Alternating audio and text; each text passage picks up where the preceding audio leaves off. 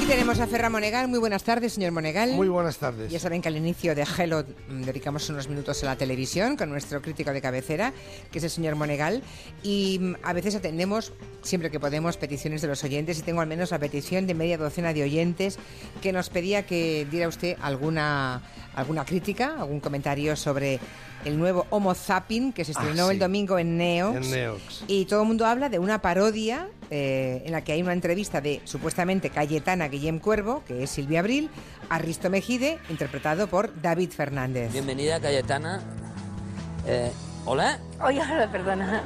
Eh, tú hablas siempre mucho de cine, pero ¿qué película marcó tu vida? Mm, Lolita. La historia de un hombre que se enamora de una jovencita que podría ser su hija. Ay, perdona. No, no quería hablar de ti.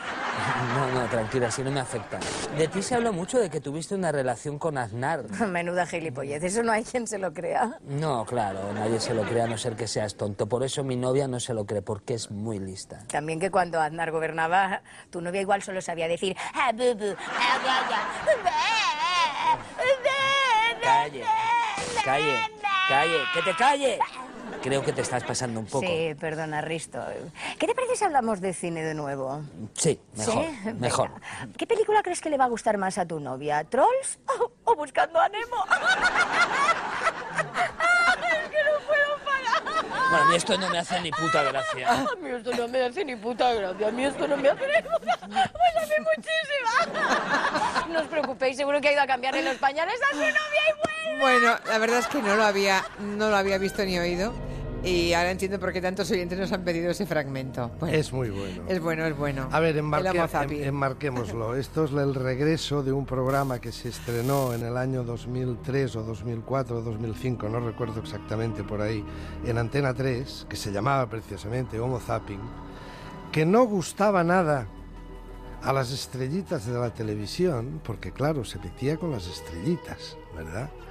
Y eso, eh, sabe usted que hoy en la tele, hoy desde hace muchos años, mm, funciona una norma no escrita, pero que funciona, que es entre bomberos no nos pisamos la manguera.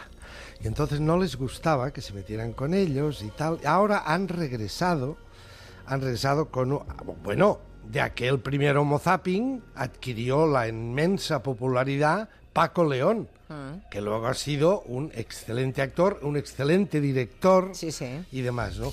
En esta segunda tanda lo han metido en Neox, que tiene, quizá aspirando a que pase más inadvertido, porque es una cadena minoritaria, Neox, es- no es ni Antena 3 ni La Sexta, pero, a ver, si hiciéramos un paralelismo, ehm, este mordiente es, es, es exactamente lo contrario de lo que está haciendo, por ejemplo, José Mota en el acabose en televisión española.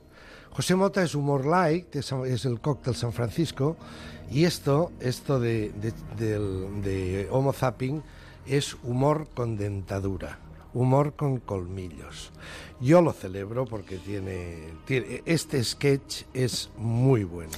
Óigame, eh, nos ha escrito también hace un rato Elisa Hernando, una oyente, para pedirnos que comentemos la entrevista que ha hecho al padre de Ignacio Echevarría, ya sabe, este español que trabajaba en Londres y que ha desaparecido después del atentado, eh, en, en las mañanas de cuatro. Por lo visto, Javier Ruiz Ayer. le estaba entrevistando, ayer o hoy, ¿ayer fue? Ayer, Hoy, yo- creo- yo creo que ha sido Yo hoy. creo que fue ayer. Bueno, por lo visto, el padre de Ignacio Echeverría acabó enfadándose. Hemos buscado el fragmento al que se refiere esta oyente y es este. En ningún momento ha habido, eh, después de los dos últimos atentados en Londres, ninguna sensación de inseguridad. Su hijo estaba allí, estaba feliz, estaba contento. Quiero decir, no había una preocupación porque esto pudiera ocurrir, ¿no? Vamos a ver, no, es que yo, es que no, no estoy entendiendo la entrevista. Voy a cortar porque me está preguntando tonterías. Y el padre... Entendemos la situación y Bueno, entendemos en estos momentos. el padre de Ignacio Echevarría familia colgó. que- Bueno, hay que entender también al padre de Ignacio Echeverría. Hombre, por supuesto, yo lo entiendo absolutamente, La claro. situación en la que se encuentra. También podemos usar, mm, a ver, eh, para mí he escuchado y he anotado la conversación que ha, que ha las preguntas que ha hecho Javier Ruiz. A ver, no es que sean preguntas inconvenientes, pero es lo que decíamos ayer. ¿Qué, qué me preguntaba usted ayer, señor Otero? Me decía, oye, cuando hay un atentado de estas características, ¿cuál es el papel de la televisión? ¿no? Los programas que se montan especiales. Pues que hay que llenar.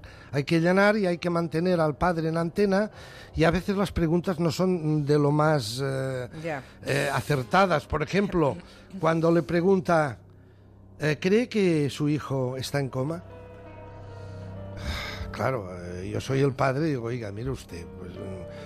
eh, es, difícil. que- que- Es muy difícil el papel ¿Qué de... me pregunta? Hay unas enormes posibilidades de resbalar en una entrevista En una a ese personaje En y es y absolutamente eh, comprensible, humano y Sí. lógico que cuelgue el teléfono, Sí. así que no más comentarios. Bueno, eh, a todos os puede ocurrir que en un- ante un entrevistado así hagamos preguntas inconvenientes, porque es que ¿qué vas a preguntar? Es que ¿qué vas a preguntar? Eh, es que no hay nada de verdad que se me ocurra que puedas preguntar que sea inocuo. Eh, la situación es tan Sí, delicada, tan porque hay- había el dato, Claro. por ejemplo, de que el padre había hablado con su hijo eh, horas antes del atentado. Y entonces esto lo sabe Javier Ruiz y le pregunta, habló con su hijo, ¿verdad? Cuando antes del atentado, ¿de qué hablaron? Ya el padre entonces dice, "Mi- también le dice, te voy a colgar. Eh, Sí, sí, eh, sí. eh, son tragos eh, muy difíciles por una parte y por la otra. Sí, señor. Cambiemos de registro. Déjame que le pregunte por esto, señor Monegal. Es muy curioso. ¿Sabe que el ministro reconoce la música, no? Sí. La del tiempo. Sí. Bueno, hay un ministro ruso, el de situaciones de emergencia, un tal Vladimir Puchkov, que ha propuesto sancionar con multas severas a los responsables de los servicios meteorológicos cuando fallen en sus pronósticos. Sí, Claro, eh, no es una tontería, porque la porque decisión... hubo lo que hubo. Exacto, hubo un temporal que costó la vida a 16 personas Sí. en Moscú sin que la gente del tiempo, los meteorólogos, hubieran informado correctamente. Pero, caramba, entonces yo si es, si es una ciencia tan exacta la meteorología como para que pase, se castigue de esta forma tan severa, ¿no? No sé, bueno. Bueno, yo le puedo contar que aquí, en este país, algún meteorólogo hablando conmigo, al hilo de, de lo que decimos de la problemática de ser meteorólogo, que parece Sí. que, es un, que es un oficio light, que, Que es un va, que oficio va, sin uy, problema, es arriesgadísimo. es muy arriesgado, sobre todo, y alguna vez se lo he contado, a mí me han contado meteorólogos que cómo presiona la industria hotelera, no a ellos directamente, sino a la dirección de la cadena, cuando viene un fin de semana, por ejemplo, de ahora, de mayo, de junio, de julio, Va a que llover y lo dice. que va a llover y les dicen el gremio de hoteleros que los meteorólogos digan que hará un día excelente. Hombre, no llegan a tanto, pero que no incidan en el o, temporal. o por lo menos que no Sí. digan que va a haber un Y temporal. cuando, es y cuando es época de nieve, no digan que va a hacer mal tiempo para que suban a esquiar, ¿no? Claro. Es verdad. Bueno, en fin, Es- óigame. Es, el problema.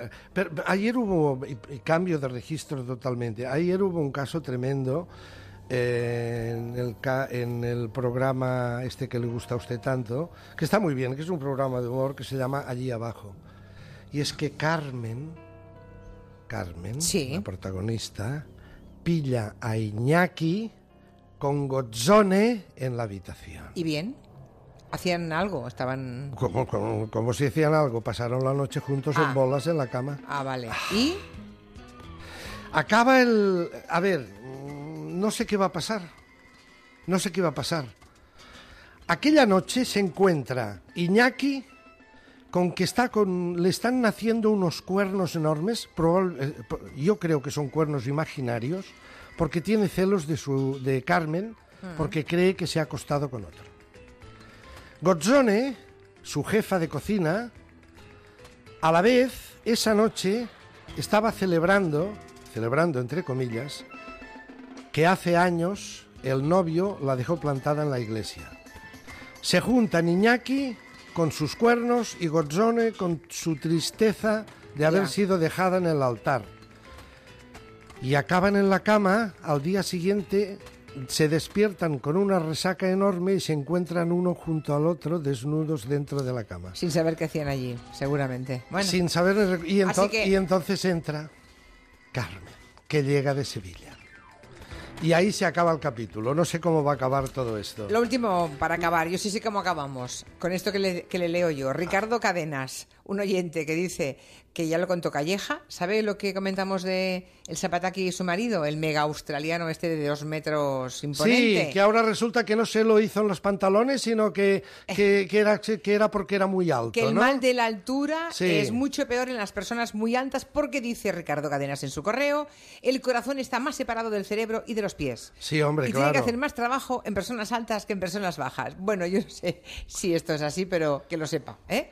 Así que usted, líbrese usted de ir a, alta- usted. a muchas alturas, porque usted es un hombre bastante alto. Sí, pero yo, Vale. no, yo no voy a estos ejercicios. Pero cuidado, mi aplauso a El Zapataki. Eso, no quitemos mérito a porque El ven- Zapataki. venció al forzudo de su marido. Hasta mañana.